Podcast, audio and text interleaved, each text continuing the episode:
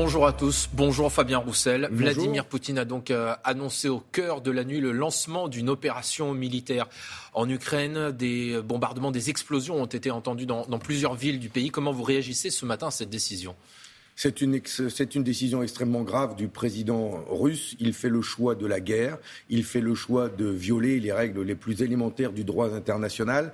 D'abord en reconnaissant ces deux euh, territoires euh, de l'Ukraine. Mais là, maintenant, apparemment, en faisant le choix d'aller au-delà, c'est une déclaration de guerre.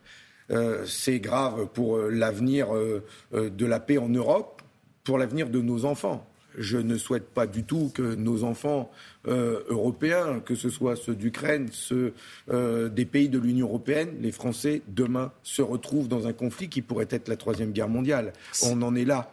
Donc toutes les dispositions, toutes les, discussions, tout doit être mis en œuvre pour désarmer les armées pour faire en sorte que euh, ça n'aille pas plus loin. C'est extrêmement grave je suis inquiet, mais je pense comme tous les Français aujourd'hui qui vont se réveiller en entendant ces informations, euh, on pourra toujours chercher les responsabilités des uns et des autres de ces dernières années, euh, de euh, l'OTAN qui a toujours voulu aller plus loin aux portes de la Russie, mais aussi des responsabilités de ce président russe nationaliste, dur, qui fait le choix de la guerre.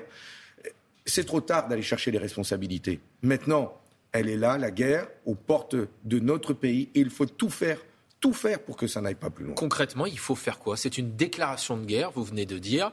Il faut faire la guerre à la Russie? Justement, il faut empêcher par des voies diplomatiques, euh, par des voies politiques, euh, par euh, le concert de la communauté internationale, tous ensemble. Mais est-ce que c'est efficace? C'est ce qu'on voit depuis trois semaines à mois et regardez le résultat ce matin. Mais peut-être que ces dernières semaines, l'Europe, l'OTAN auraient dû plus clairement, aurait dû dire clairement qu'il était hors de question que l'Ukraine rentre dans l'OTAN. Vous avez vu ce jeu de poker menteur qui, se euh, a eu lieu et qui fait qu'aujourd'hui on en arrive là. Mais je vous le dis clairement, je, ne suis pas pour aller chercher les responsabilités, hein, y compris celle de Kiev qui n'a pas voulu euh, respecter non plus les accords de Minsk avec ce statut euh, autonome spécial, ce statut spécial pour le Donbass. C'est trop tard. Aujourd'hui, la guerre est là. Il que doit faire Emmanuel Macron, président de la République, président aussi de l'Union européenne en ce moment? La France doit aujourd'hui euh, maintenir un dialogue, continuer de discuter tant avec le président ukrainien qu'avec le président Poutine, mais aussi avec ses autres collègues de l'Union européenne, pour avoir la parole la plus forte, la plus concertée, la plus unie, pour dire, pour dire, pour imposer à la Russie de retirer ses troupes. Mais on peut imposer quelque chose à Vladimir Poutine, Fabien Roussel? Nous avons vu que jusqu'à maintenant, jusqu'à maintenant, tout ce que nous avons fait n'a pas été efficace, y compris les sanctions. Même ça, ça doit nous interroger. Donc, quel rapport de force nous devons avoir vis-à-vis -vis de Poutine? Quelles sont ses demandes précises? Depuis le début, il demande que l'Ukraine n'entre pas dans l'OTAN. Il n'y a jamais eu de parole de la part de l'OTAN, des Américains, de l'Union européenne pour dire d'accord, nous ne ferons pas rentrer l'Ukraine dans l'OTAN. Enfin, il faut produire des actes, des paroles politiques fortes pour tout de suite faire reculer ces armées. Euh, enfin, euh, euh, souvenez-vous comment la Première Guerre mondiale est née d'un attentat à Sarajevo qui a ensuite déclenché un conflit qui a duré quatre ans et qui a provoqué des dizaines de millions de morts. Nous devons être très vigilants, ne pas d'ailleurs avoir des propos extrémistes de tous bords. Je sais qu'on est en campagne euh, présidentielle. Et, je souhaite que justement, dans le temps de cette campagne, euh, la France puisse euh, parler d'une seule voix et, l'unité nationale et faire parler la voix de la paix surtout.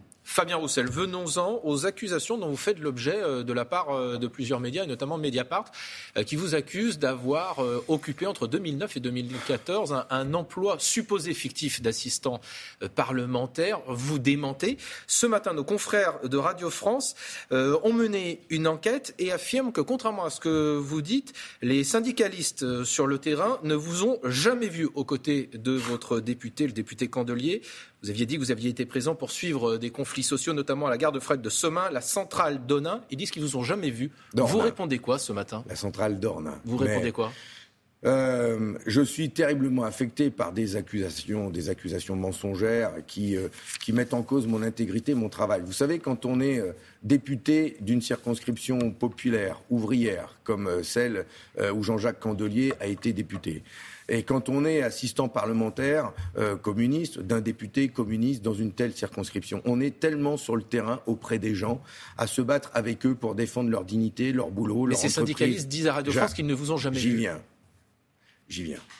Euh, et, donc, on fait un gros travail de terrain. Ce qui m'affecte, ce qui affecte Jean-Jacques Candelet, ce qui affecte les collègues avec qui j'ai travaillé auprès de lui, c'est qu'on puisse remettre en cause notre travail sur le terrain, et notamment auprès des salariés de ces entreprises.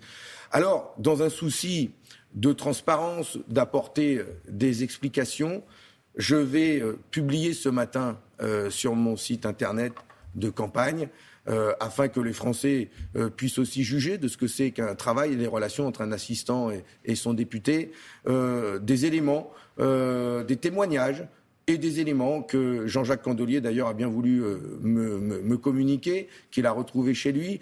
Et je vais montrer, je souhaite pouvoir montrer en toute transparence aux Français d'abord les liens qui m'unissent à lui, mais aussi le travail que l'on peut faire quand on est un assistant parlementaire et à disposition d'un député 7 jours sur 7 euh, tôt, le matin et tard le soir, et un engagement sans faille. Donc vous allez publier ce que vous considérez comme des preuves de votre travail Vous savez, des preuves, et, là vous me parlez de, Ces syndicalistes. Vous y étiez ou je ne, je, Mais bien sûr, j'y étais. D'ailleurs, il y a des syndicalistes qui vont témoigner, mais euh, bon, on n'a pas que des amis sur le terrain. Et donc, euh, j'imagine bien que certains vont dire qu'ils m'ont pas vu. D'ailleurs, j'ai aussi entendu des élus socialistes de l'époque euh, qui aujourd'hui témoignent et qui m'ont bien vu. Et, nous étions unis dans ces combats pour euh, défendre la centrale d'Ornain ou euh, la gare de triage de Soma et d'autres encore. Et nous avons travaillé ensemble, je pense aussi à Marc Dollet, le mm. député, en même temps. Enfin, on a, on a mené tellement de combats. Je vous publie aussi des photos qui me montrent sur le terrain, sur ces lieux.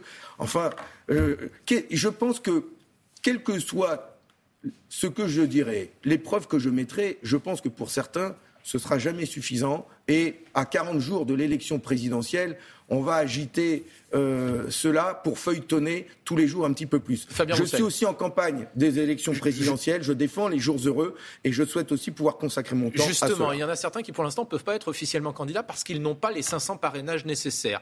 Marine Le Pen, Éric Zemmour, Jean-Luc Mélenchon, d'autres à gauche aussi, Christiane Taubira. Est-ce qu'il faut leur donner un coup de main? Est-ce que vous appelez les élus communistes à les parrainer? Je rappelle que vous, vous les avez, les 500 parrainages. D'abord, permettez-moi de mettre de côté les candidats d'extrême droite. Et pour moi, euh, il n'y a pas un seul parrainage, en tout cas de chez moi, qui ne devrait aller euh, chez eux. Il pour les autres. hors de question.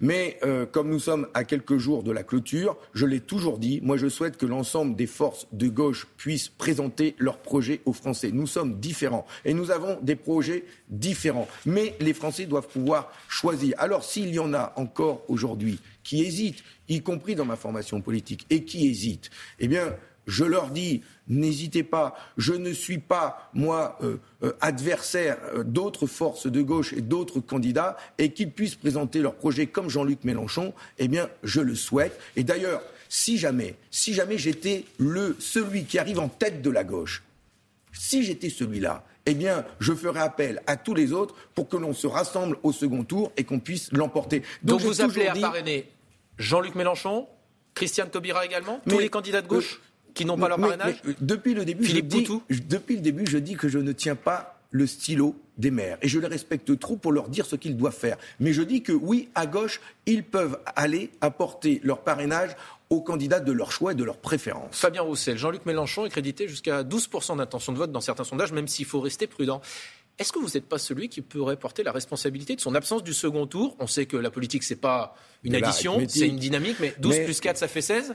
Est-ce que c'est pas vous qui allez l'empêcher d'être au second tour? Mais vous avez bien vu aussi que quand euh, Jean-Luc Mélenchon gagne un point, j'en gagne un aussi, que nous sommes en dynamique ensemble. Bah vous seriez encore plus haut au premier tour. Ça montre qu'il est en train de se passer quelque chose justement à gauche. Ça montre aussi que nous avons des projets radicalement différents. Je souhaite incarner une gauche populaire, républicaine, laïque, qui met les questions de pouvoir d'achat, mais aussi de tranquillité publique au cœur de mon projet, qui défend une énergie issue du nucléaire comme des énergies renouvelables dans un service public. Je suis celui qui veut mettre au cœur de la campagne la vie chère, le respect de la dignité humaine. J'ai un projet différent de Jean-Luc Mélenchon. Je suis différent de lui par la manière d'incarner ce projet. Alors je souhaite tout simplement que les Français aient le choix. Merci beaucoup Fabien Roussel. C'est à vous Maya Fabien Roussel qui va donc publier dans quelques minutes ce qu'il considère comme les preuves de son travail après les accusations d'emploi fictif.